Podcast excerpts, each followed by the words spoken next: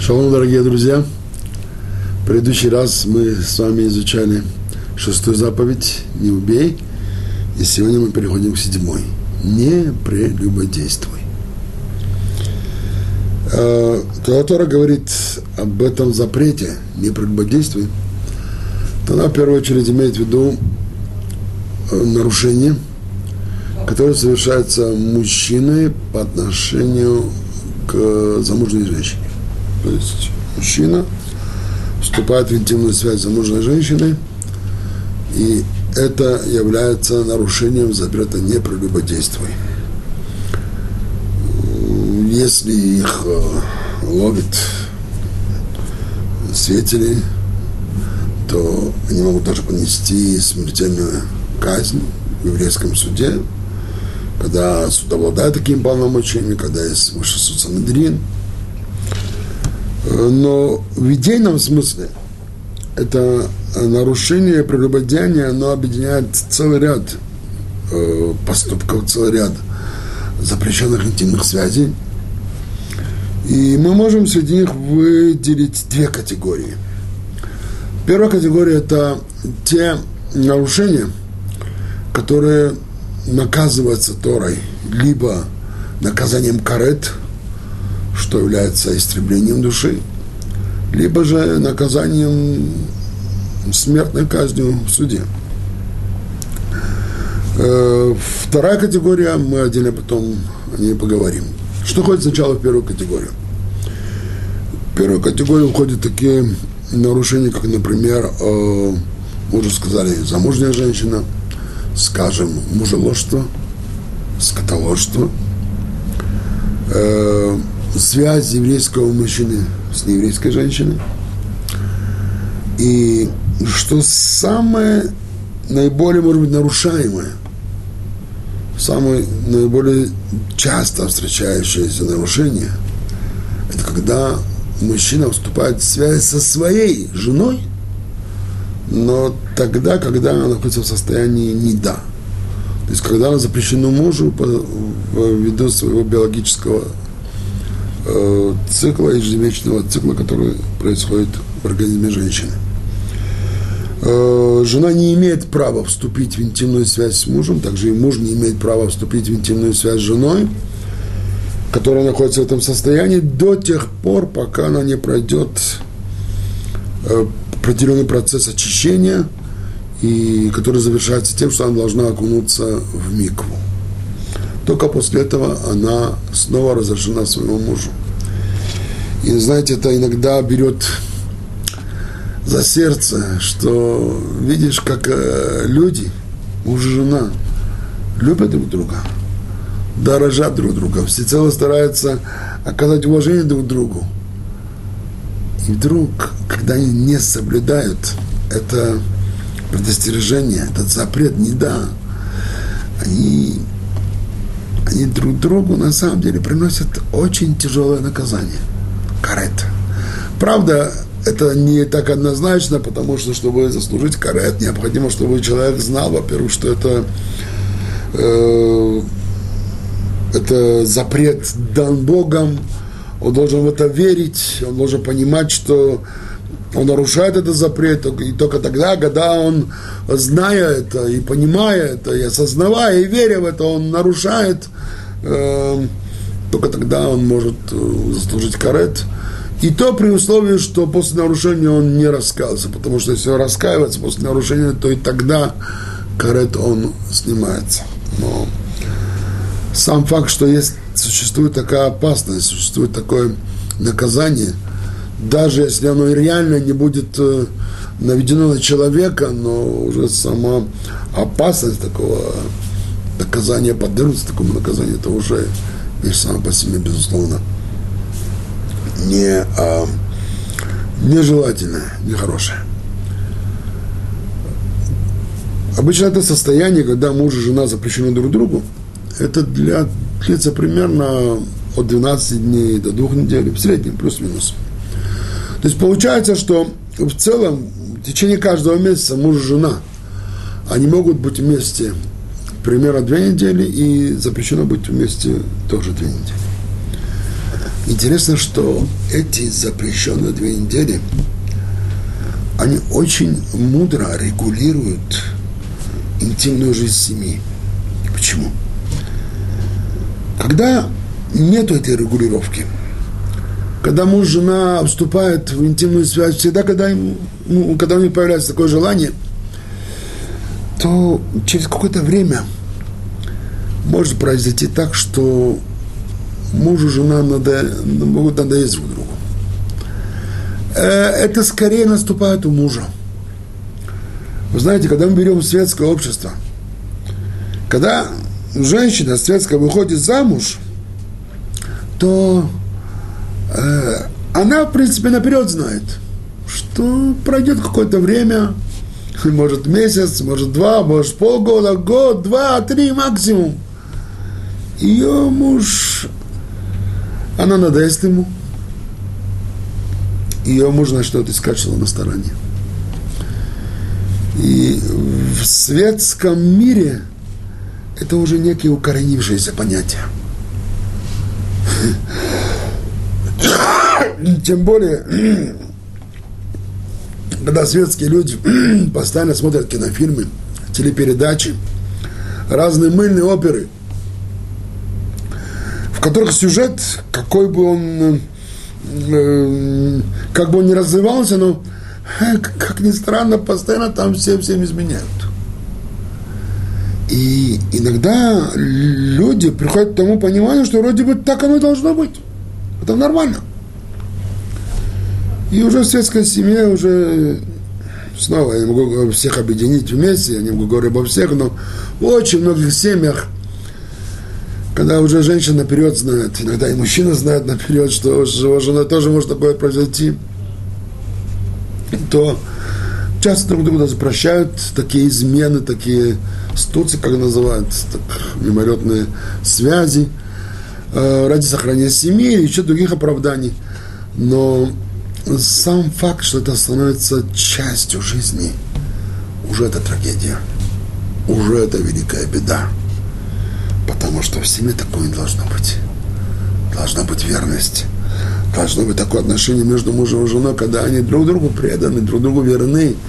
Потому что иметь верного человека, иметь преданного человека, любимого человека, которому ты веришь, которому доверяешь, который тебе доверяет, это величайшее наслаждение – и если этого наслаждения нет в семье, то что вообще может там быть?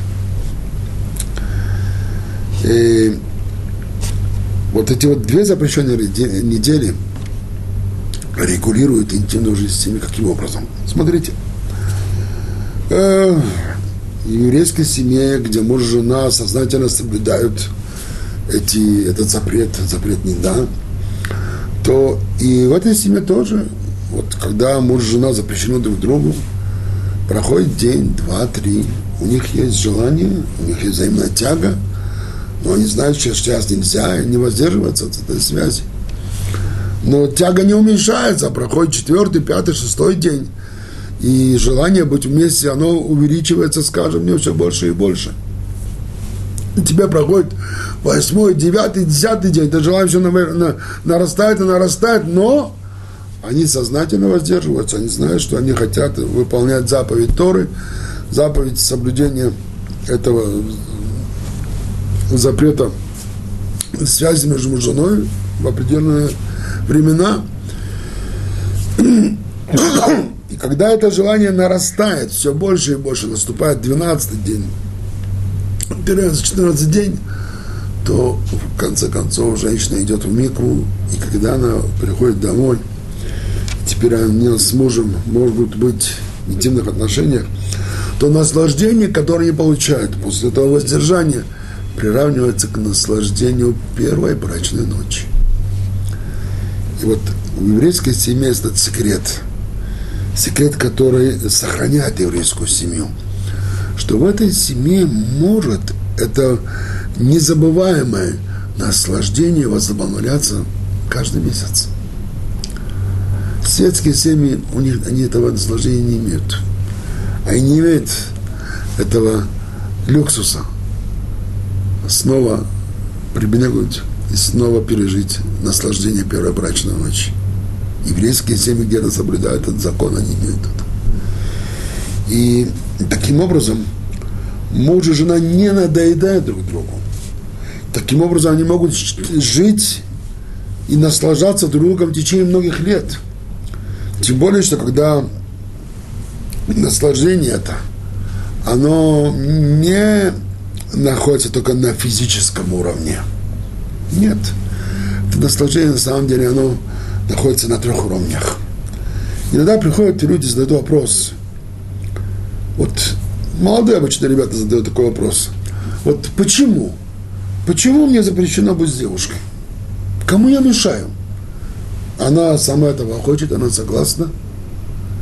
И кому я наношу вред? Наоборот, я доставляю удовольствие, себе доставляю удовольствие. Кому я делаю плохо? Надо понять, что когда это происходит, конечно, согласие, такая связь, то ты, может быть, не делаешь плохо другой, ей. И может она не делает плохо тебе, наоборот, доставляет удовольствие. Но каждый человек, совершает этот поступок, делает вред себе. Он наносит в первую очередь вред себе. Каким образом, вы спросите? Дело в том, что человек – это цельное существо. И идеал – близости между мужчиной и женщиной, между мужем и женой, идет, идеал близости состоит э, из близости на трех уровнях. Что я имею в виду три уровня? Первый уровень близости – это духовная близость. Когда муж и жена, они близки духовно, то есть у них одна система ценностей. Они одинаково понимают смысл жизни, цель жизни – они одинаково понимают, что такое хорошо и что такое плохо.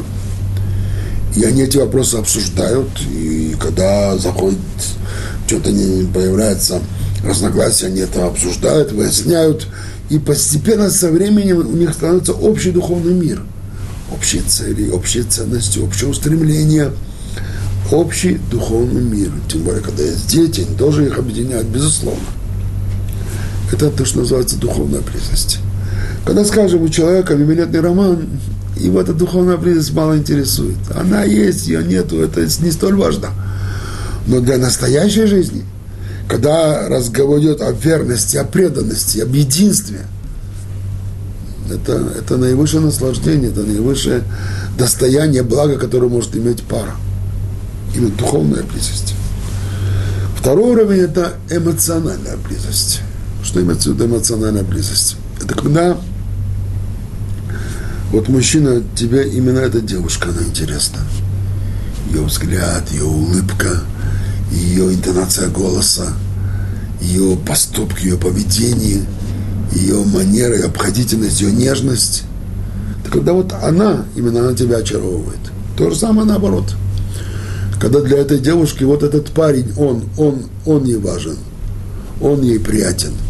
Его обаятельность, его обходительность, его вежливость, его ум – Э, его манера вести себя, э, его духовный уровень. То есть то, что вот именно личность она притягивает. Это эмоциональная близость. Ну, видимо, когда даже идет мимолетный роман, должна быть какая-то эмоциональная близость между людьми, иначе чтобы их притянуло. И вот только тогда, когда есть духовная близость, есть эмоциональная близость, приходит физическая близость и скрепляет. Вот, вот первые два уровня скрепляются третьим уровнем. Это то, что мы хотим. Это то, что мы хотим, чтобы было между мужем и женой. Это вот физическая связь закреплять первые два уровня. Это то, что полная связь, когда цельно, гармонично два человека живут вместе. Когда разговор идет о мимолетных романах, то там тяжело найти эту связь на всех трех уровнях. А что? Там человек может духовно думать об одном, иметь совершенно другие цели и ставить перед собой совершенно другие задачи, которые никакого отношения к этой девушке не имеют. Это просто провести время. И тогда духовное говорит об одном, эмоциональное говорит о другом, физическое говорит о третьем. Это то же самое, когда едет машина и человек поворачивает руль вправо, а колеса поворачиваются влево. Или человек держит руль прямо, а колеса поворачивают в другую сторону. То есть, когда нет связи, нет единой, нет такого вот машина едет в одном направлении, она это ценное существо, которое все ее части служат одной цели. Здесь в этом, в этом, в этом случае эта цельность между мужчиной и женщиной нарушена. Поэтому человек, который он приучает к себя довольствоваться мимолетними историями, что он делает, он нарушает себе это единство. Он уже не ищет это единство. Он уже даже не знает, как это важно, сколько это, сколько это, э, это огромнейшее удовольствие иметь это единство. Он уже приучает себя жить без него. И что? Когда наступит время, и он построит семью, и там это единство ему понадобится, очень понадобится. Там это ему, ей это было очень важно. Но окажется, что все те истории мимолетные, которые у него были до женитьбы, до семьи, они влияют на него. Они оказывают на него влияние. Он либо довольствуется малым, и либо начинает снова что-то искать по сторонам. И, к сожалению, были такие случаи. Были такие случаи, когда люди, имея всякие истории из своей прошлой жизни, даже уже войдя в мир заповедей, бывали, что у них происходили очень неприятные осечки. Именно в этом в этом столь деликатном, деликатной области жизни, как раз там, где человеку важна внутренняя чистота, там, на чем строится семья, верность, дружба, любовь. Э, вторая сфера, где очень способствует э, две недели раздуки в семейной жизни, она э, действует в следующей ситуации. Смотрите. Э, говоря откровенно, у мужчин есть такая тенденция самца. Вот дам такой пример. Представьте себе, что у мужа и жены возникает спор. В любой семье. И жена доказывает свое, и не убеждает мужа, муж доказывает свое, не убеждает жену. И вот э, этот спор уже тянется и вызывает нервы и прочее. И у мужа возникает желание, чтобы как-то уже этот спор уже замять, уже за, как-то, по крайней мере, создать вид, что его нету. И как же это сделать? Спор не разрешен. Проблема осталась проблемой. Он пытается подойти к жене подсластиться. Заговорить с ним не как человек человеку, а как самец с самкой вызвать на интимное общение, на интимную связь, и тогда создать видимость, оптический обман. Будто бы на самом деле все нормально, никакого спора нет, никакой проблемы нету. Это неверно. Спор есть, проблема есть, и она не нашла разрешения. Ладно, если бы такое произошло бы, ну, раз несколько лет. Но такое может произойти чаще. И каждый такой поступок, даже если жена, может быть, соглашается в какой-то момент, но сам этот факт, что муж перестает относиться к ней как к человеку, потому что мы говорим о какой-то существенной проблеме в их взаимоотношениях, на благо семьи, э, и он старается создать видимость, что проблема не существует. Если это повторяется несколько раз, то это накладывает отпечаток сильнее, сильнее, сильнее, и в какой-то момент это может привести к взрыву во взаимоотношениях. Приходят наши две недели и действуют следующим образом.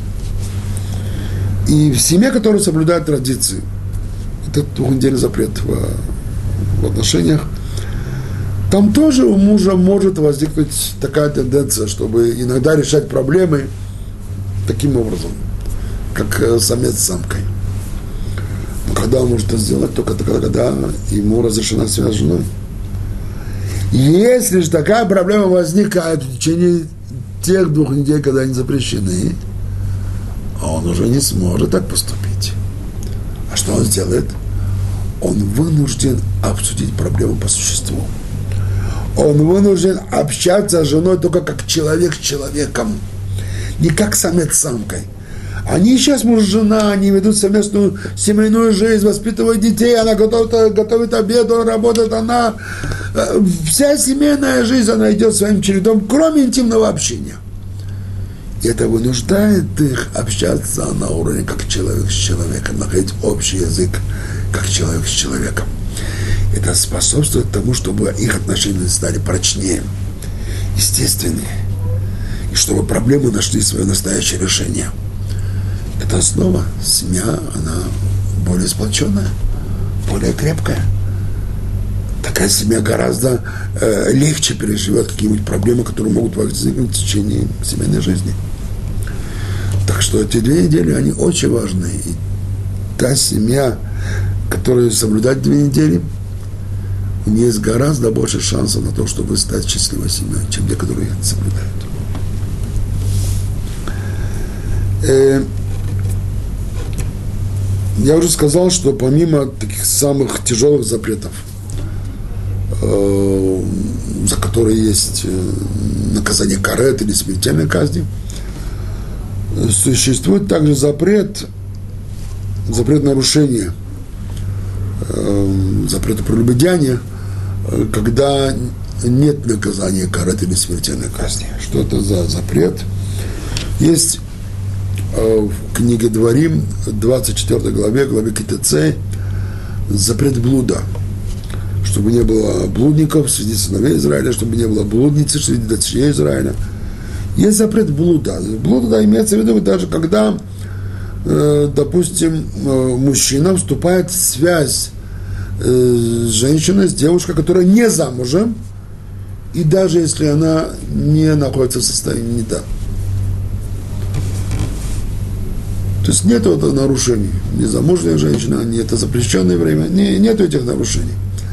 Сам факт – что мужчина и женщина вступили в интимную связь без замужества, без семейных уз, это поступок блуда, это само по себе запрещено. И хотя нет за это наказания смертельной казни, но, безусловно, есть нарушение, и человек понесет за это наказание. В этом мире, в будущем мире тоже Всевышний решит но он должен будет нести за это ответственность, как за каждое, за любое нарушение, которое он совершает.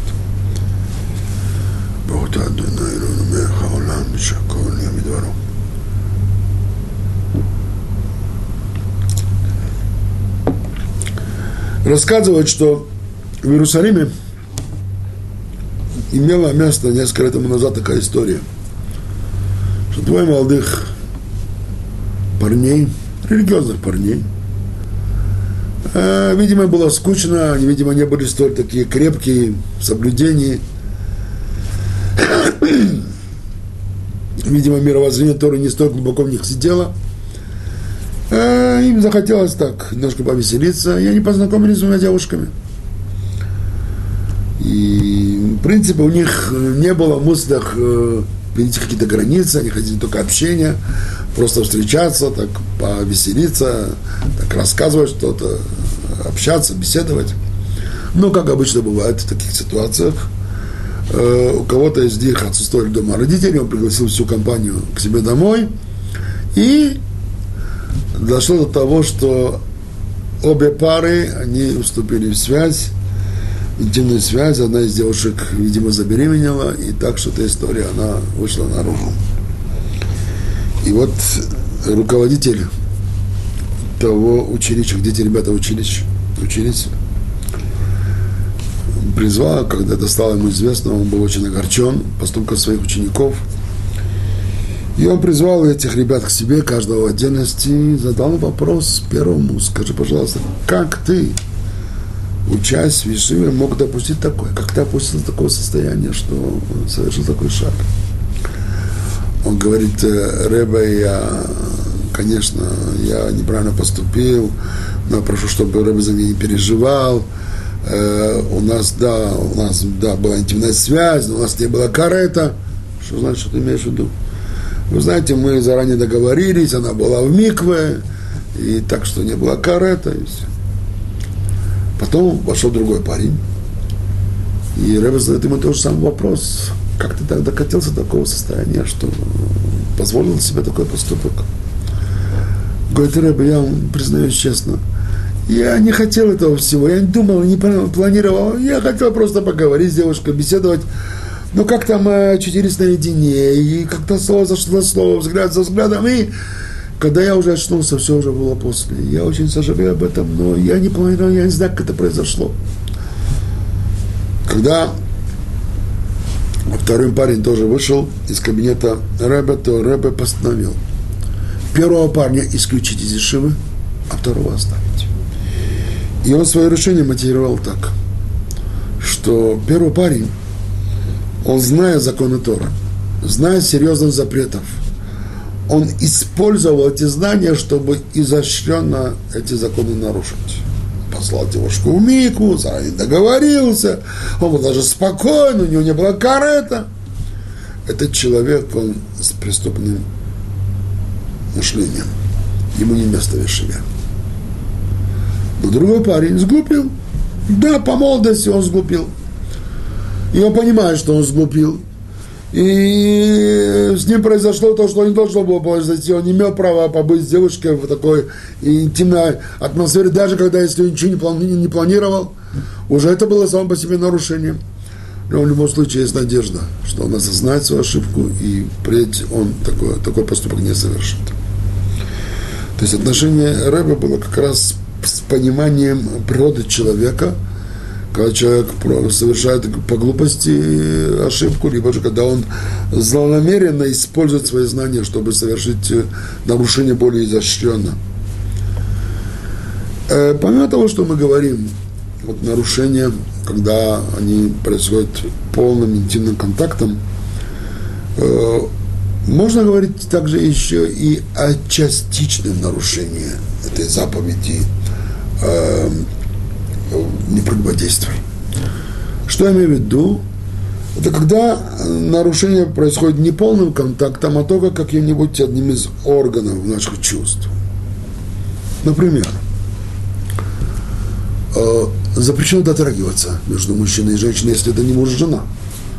И даже муж и жена, когда есть две недели запрета между ними, они не имеют права дотрагиваться до друг друга тоже. Но Сейчас мы говорим о мужчине и женщине, которые не являются мужем и женой. Любое дотрагивание запрещено. Даже мы не пожимаем руки женщины. Э, э, часто возникает у ребят и у девушек, которые начинают соблюдать заповеди, э, возникает иногда проблема, как им быть в семье, в родне, которые, где еще не соблюдают заповеди – и там, где естественным образом, когда она приходит в родную семью, родственники, знакомые протягивают ей руку, мужчины, женщины, женщины, мужчины. И как быть? Когда делаешь попытку отказать, то это иногда обижает людей, унижает людей, и возникают всякие ситуации не совсем приятные. Самый лучший способ э, чтобы не обидеть кого-нибудь, с, другой, стороны, с другой стороны, не делать нарушения, нельзя подавать руку. Мужчина не имеет права подавать руку женщине. Эм, то самое лучшее, это как бы э, попытаясь извиниться и сказать, что это у тебя есть проблема, у них все нормально, у них вроде они же ничего не нарушают, это у тебя проблема есть. Попроси, чтобы тебя поняли и, и к этому отнеслись с пониманием. То есть как бы не отказывать какой-то грубой форме, а делать это вежливо и э, как бы взять как бы вину на себя. Это, это твоя проблема. Тогда можно избежать всяких э, таких неприятных э, ситуаций. Я помню, что э, когда я начал соблюдать заповеди, и мои родные, которые были еще в Союзе, узнали об этом – так они как-то узнали, что я уже не подаю руки женщинам, и, и мне тетя моя написала, как, неужели? И, и я приеду в Израиль, и я тебя увижу, я тебя вырастила, я тебя пеленала маленького, и сейчас ты меня не обнимешь, не поцелуешь к твою тетю родную? Я написал ей письмо, тетя, да, это будет именно так, пожалуйста, извини меня, я тебя очень люблю, я тебя очень уважаю, я тебя крепко, крепко прижимаю к сердцу, но когда я тебя увижу, я не смогу тебя обнять и поцеловать, как я обычно всегда это делал раньше в молодости.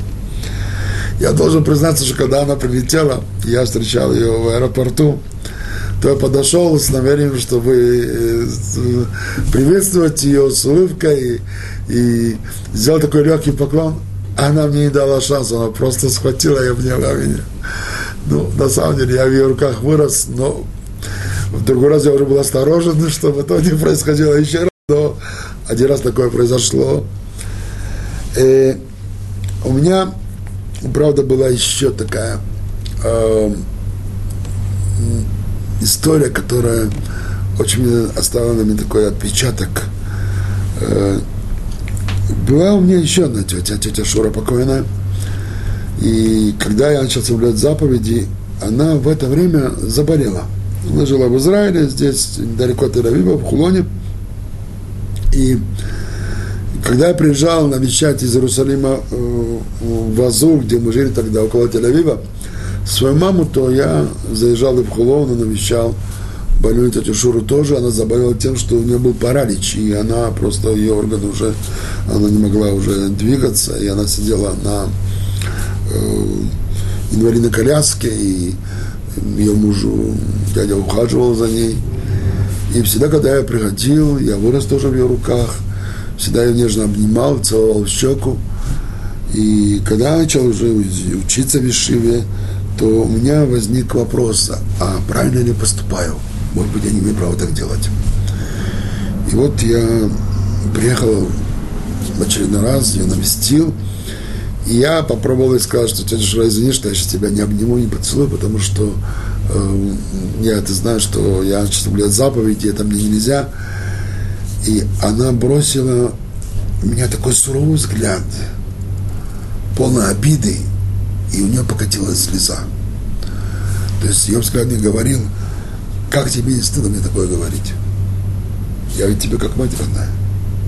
И ты мне отказываешь в этом, в этой радости. Я тогда не удержался. Но когда я вернулся в Ишиву, я зашел к своему Рошашиве, в Кугелю, Равелезеру Кугелю, и спросил его, Равелезер, у меня вот такая проблема, как мне быть? Эта тетя, она родственница, и я вырос в ее руках. И вот э, я пытался отказать, она заплакала, и она больная, она парализована. Может быть, не, может быть, ее по-матерински обнять и поцеловать.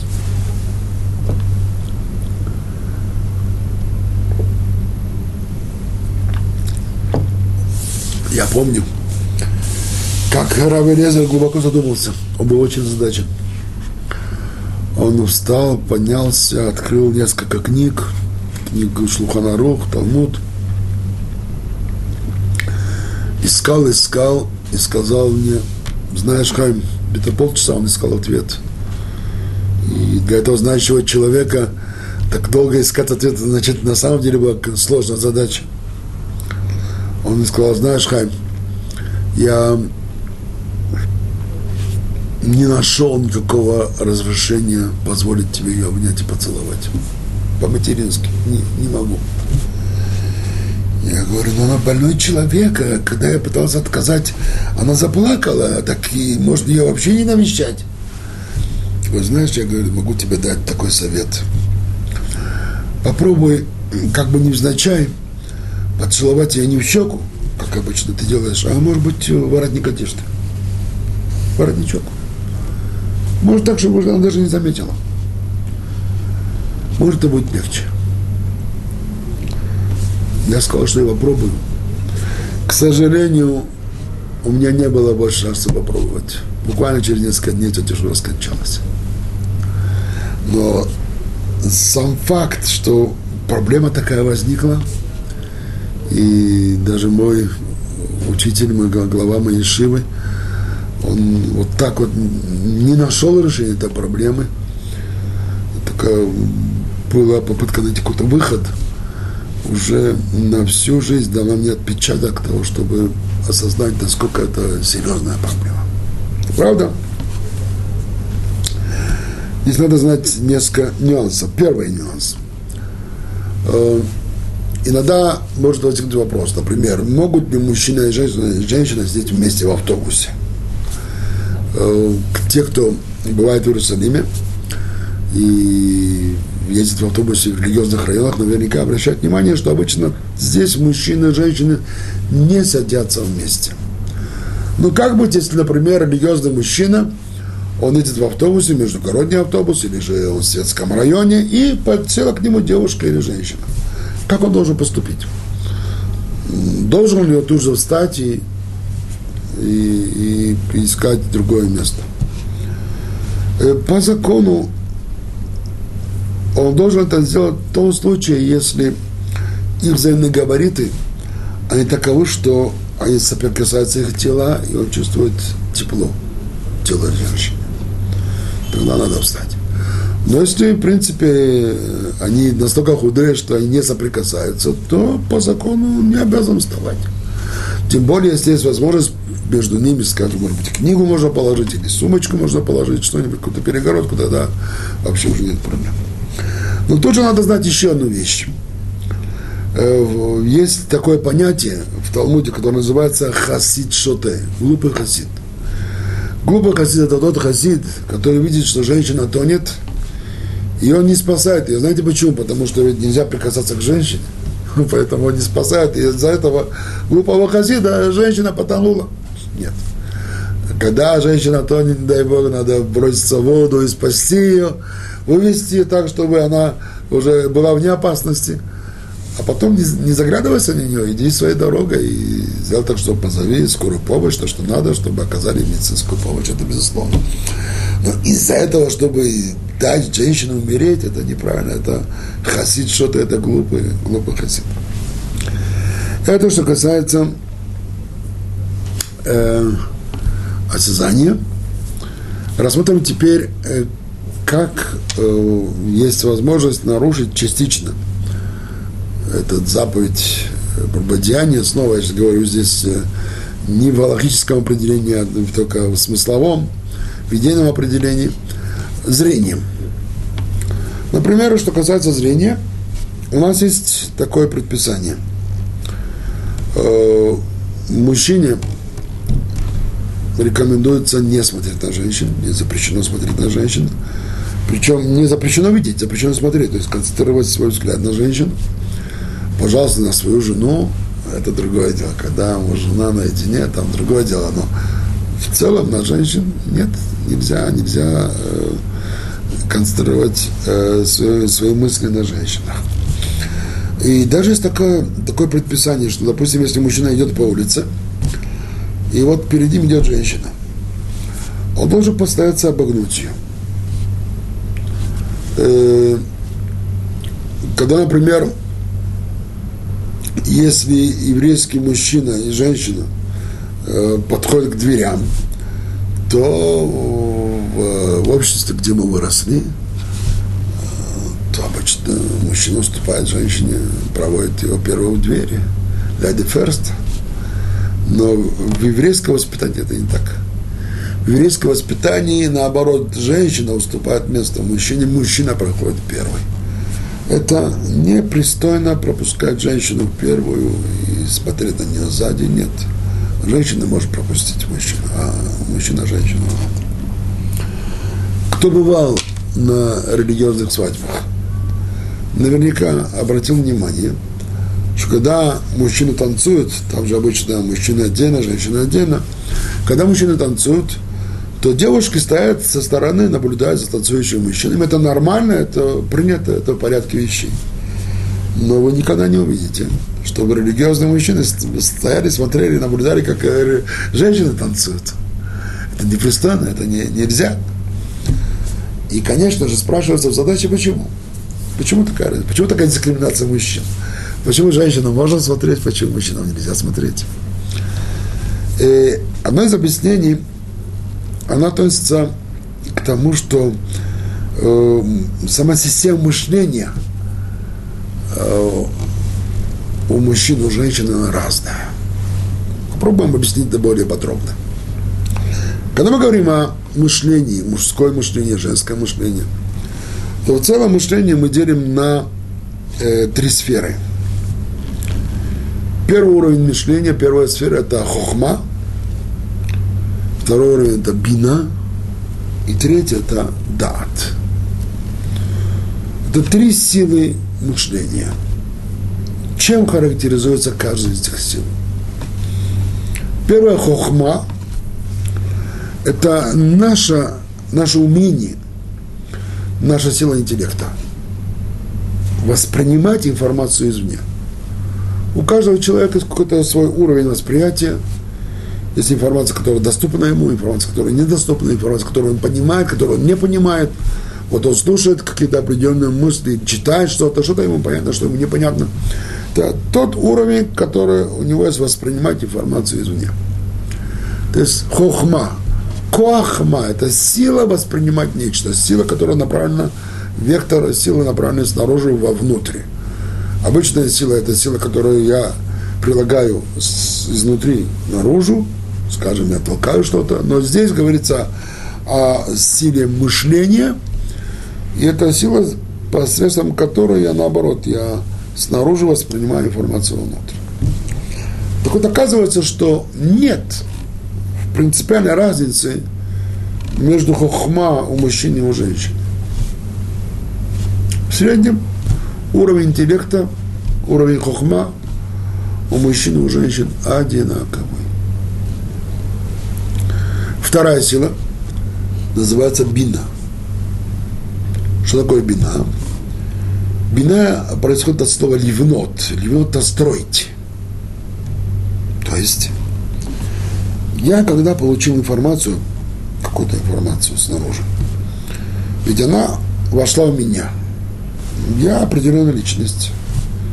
У меня есть некий интеллектуальный уровень, некий э, эмоциональный потенциал, у меня есть мой чувственный, эмоциональный мир – у меня есть моя память, у меня есть мои качества, у меня есть мои слабости, мои достоинства, мои устремления, цели и прочее, прочее. И вот э, информация новая, которая вошла, она вошла на всю сложность моей личности. Когда я информацию эту проанализировал, переварил, я сделал какой-то вывод определенной с этой информации. Вот та, сила, позволяющая нам делать выводы из полученной информации, называется сила бина. То есть мы получили информацию и построили какие-то выводы из этой информации. Оказывается, что у женщин эта сила развита гораздо сильнее, чем у мужчин. В нашем учении говорится, бина етера нитнале нашим дополнительная бина дана женщинам. Другими словами, сила бина у женщин развита гораздо сильнее, чем у мужчин. То есть у женщин не способность сделать выводы из полученной информации, она более развита. То есть мужчине нужно информацию проанализировать дольше, и как-то проверить и сопоставить, а женщина, она э, эти выводы достигает гораздо делать гораздо быстрее. Причем это не приводит к тому, чтобы они ошибались больше, чем э, мужчины, когда они делают быстрее эти выводы. В особенности развитие этой силы, этой силы бина у женщин проявляется в женской интуиции. Когда интуитивно она может тут же дать оценку полученной информации, тут же может реагировать на эту информацию – то, что обычно вот мужчины обращают внимание на это, особенно женского мышления. Я помню, каким образом у меня в семейной жизни, вот, э, у моей жены это проявлялось много раз. Это вот сила бина, когда я видел какой-то особо устроенной женщины. Вот, э, бывало, например, что, допустим, я знаю человека – я знаю человека какое-то долгое время, знаю о нем кое-какие вещи, о его личности, какие-то его достоинства, его недостатки. И вот э, первый раз он гостит у меня дома. Я, может, знаю уже два-три года. И вот он пришел ко мне на, на полчаса, на час, мы посидели вместе, поговорили. Э, э, жена тоже познакомилась с ним. И вот когда он уйдет из дома, жена в состоянии мне рассказать о нем гораздо больше, чем я знаю. То есть она за это полчаса и час, может, даже она даже не сделала с нами, только, может быть, там, приносила на стол, поставила что-то, и, может, там, сказала слово. Но уже, так сказать, за это вот мимолетное общение, она в состоянии была эм, получить об этом человека гораздо больше информации о личности, нежели я, когда я уже знаю, может быть, уже несколько месяцев даже, их даже нет. Мне даже был такой случай.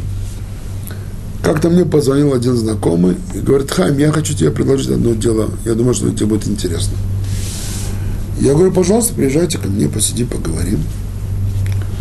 И вот э, мы же нас ждем, что он должен прийти к нам. Звонок в дверь. Я открываю. Мы встречаем гостя, здороваемся с ним. И тут же я его завожу в комнату, мы закрываем двери и там беседуем. Э, где-то в течение часа, пол, полтора часа он, он мне рассказывал, какое дело он хотел мне предложить. Э, но я заподозрил, что это не совсем чистое дело, что-то мне там не понравилось, и я отказался от этого. Что там было не то. И где-то с полтора часа мы это обсуждали, выясняли, и в конце концов сказал, спасибо, я не заинтересован этом деле, пожалуйста, без меня. Хорошо. Гость попрощался, ушел, мы проводили его оба. Когда он вышел из дома, жена обращается ко мне и говорит, слушай, Хайм, я не знаю, чего вы говорили, я не знаю, что я тебе предложил. Но, пожалуйста, не иди с ним на дело не принимаю предложение. Я говорю, почему? То есть ты не знаешь, сначала, может, выслушаешь, о чем будет речь. Сначала э, послушай, может быть, это сто, стоящее дело. Говорю, нет, говорит, я сразу знаю, что не стоящее. Почему? Ты обратил внимание, говорит, как он к нам вошел в дом? Я говорю, как он вошел в дом? Обычно вошел в дом. Нет. Когда человек ходит в дом, он ходит с открытым сердцем, он выйти в дом прямо – этот человек вошел к нам боком. И он намеренно вошел боком. То есть он что-то скрывал, чтобы он не прямо, чтобы он не, откро... не открыто. Что-то в нем было не совсем правильно. Я удивился. Я сказал, знаешь, ты, ты права, но чтобы мне понять это, мне нужно было полтора часа его слушать. И полтора часа это выяснять. Ты же это узнал за одну секунду всего лишь. Э, э, вот это женская интуиция, это женская бина. Тут уж мужчины ничего не могут поделать. Вот в, это, в этой области делать выводы. Причем делать выводы, э, учитывая самые разные стороны жизни, многогранной жизни, это особое достоинство женской натуры. Это то сила, которую Бог дал женщинам. Есть еще третья сила. Это сила дат. В чем особенность этой силы? А сила дат, если сила бина на основе полученной информации помогает мне делать выводы из информации, то сила дат – это та сила, которая пытается понять причины этой информации. Вот почему эта информация такова, какая она есть? Откуда она пришла? Почему это так? Э, радуга – у нее семь цветов. А почему у нее семь цветов? Как почему? Потому что белый цвет проявляется в призмах э, капли воды, дождя и так далее. То, что мы знаем о радуге. А почему она проявляется вот на эти цвета? Потому что если взять длину волны белого, белого света и пропустить через призму, то она делится на такие-то волны, и такая-то длина, волны есть такая-то длина, и такие длины волн дают такое-то свечение. А почему именно такая длина волны дает такой-то свет? А почему, а почему, а почему, и так далее. То есть, какое бы объяснение ни получил, я еще раз задам вопрос, почему. Хочу понять причину того, что происходит. Насколько глубоко я могу это постигнуть, эти, причины. Вот способность протяжения причин. И это способность, которая называется дат. У мужчин эта сила развита гораздо больше, гораздо сильнее.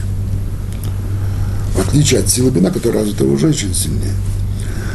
И э, сила дат, она требует концентрации мыслей. Что чтобы именно быть целеустремленным. И вот почему это так, и почему это так, и почему это так. Когда обычно вот э, женщины уважают мужское мышление, глубину мужского мышления, они именно уважают эту способность дать, способность проникнуть вглубь вещей, внутрь вещей.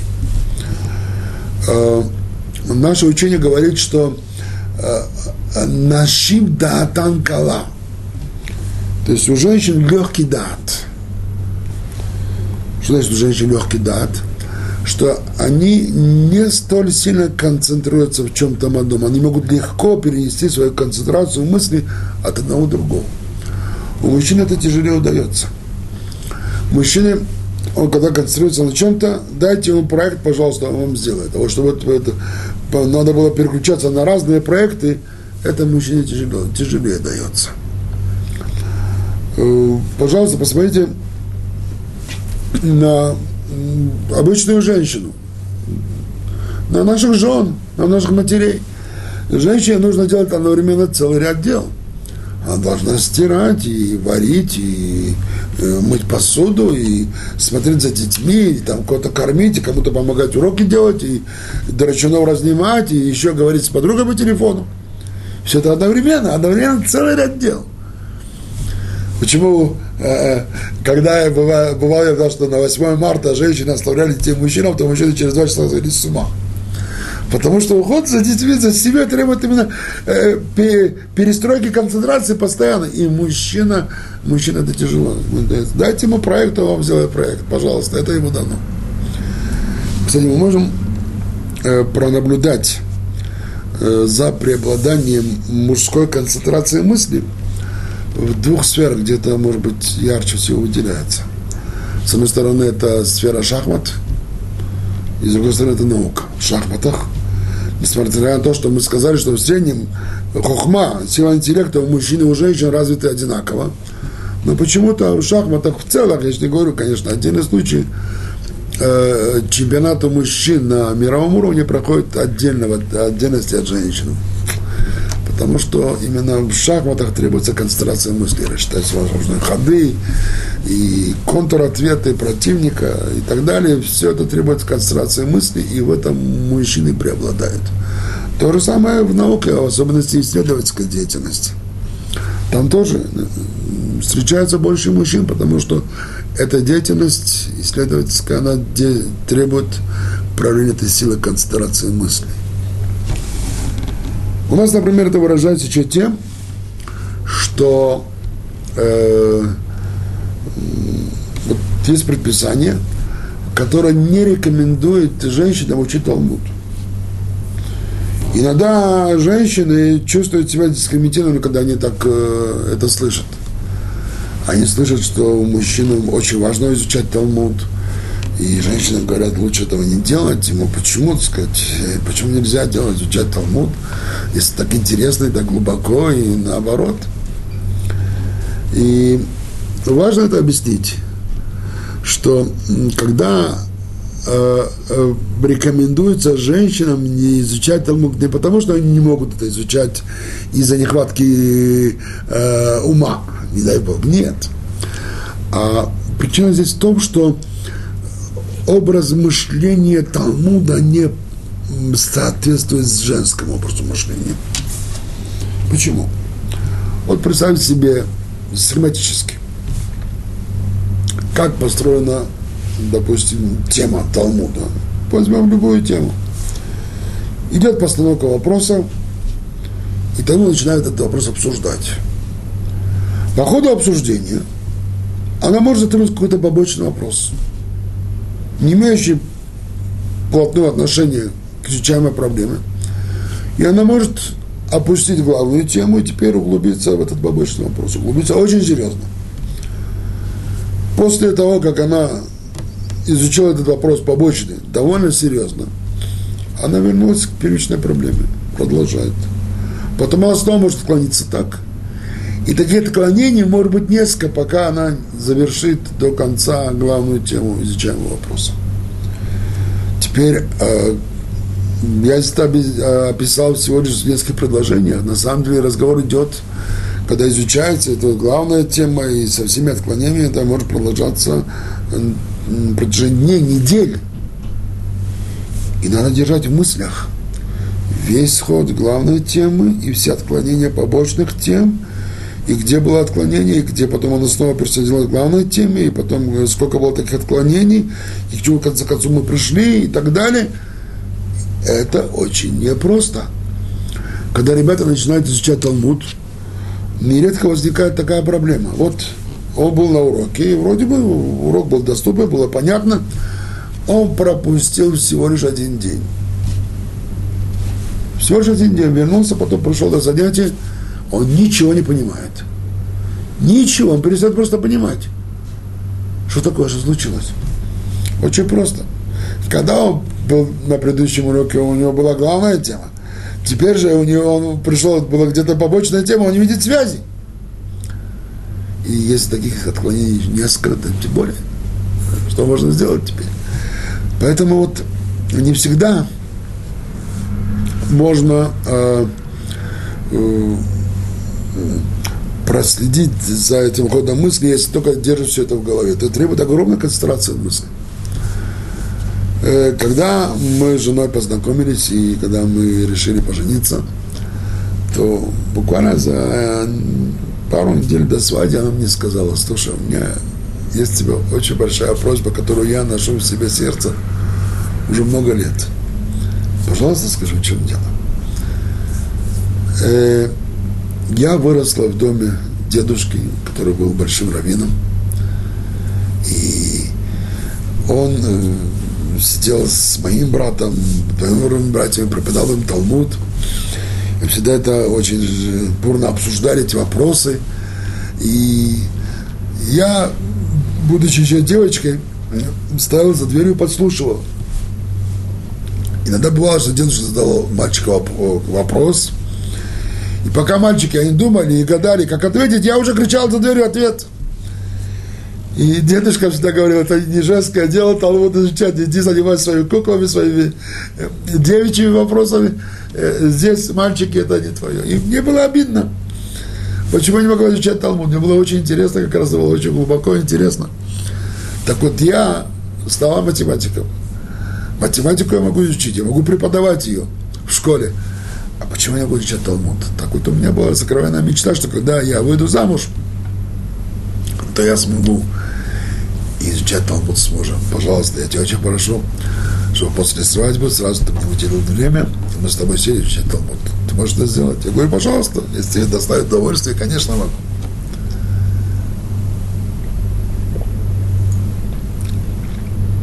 И вот после свадьбы она мне подарила весь набор Талмуда. Специально купила один из томов Талмуда специально для нее – взял на легкий том, Талмуд Масакат Мегила, и э, начали изучать. После свадьбы было много свободного времени, сели изучать. Мы только затронули какой-то вопрос, который там обсуждается, и я уже готовлюсь как это вопросу развить его, все, она тут же мне дает ответ. Чем правильный ответ? Я говорю, подожди до ответа, сначала давай проанализируем, обсудим это говорит, а что надо анализировать? Это уже ясно. Вот тебе ответ на вопрос, вот тебе ответ. Ну ладно, продолжим дальше. Еще какой-то вопрос, тоже ответ. А, ничего не вышло. То есть весь ход этого обсуждения, этих споров, это противоречий и доказательства, отклонение доказательств, они были чужды, они были непонятны, неприемлемы для нее. Три дня мы с ним промучились. С тех пор, мы уже живем 24 года, она ни разу мне больше не заикалась в изучении Талмуда. Не потому, что она не понимает, это не понимает, потому что образ мышления Талмуда не подходит по женский образ мышления. Теперь можно понять, почему мужчинам не рекомендуется наблюдать за женскими танцами, движениями и так далее, потому что у мужчин есть сила концентрации мыслей – и тогда, наблюдая за женщинами, у них эта концентрация мысли может привести к тому, что они могут себе вообразить себе разные неприятные вещи, это может иметь неприятные последствия. Поэтому мужчина лучше ты пройти перед женщиной. У женщин их мышление построено иначе. Поэтому они могут наблюдать за мужчинами. Это ни, ничто у них не разрешает.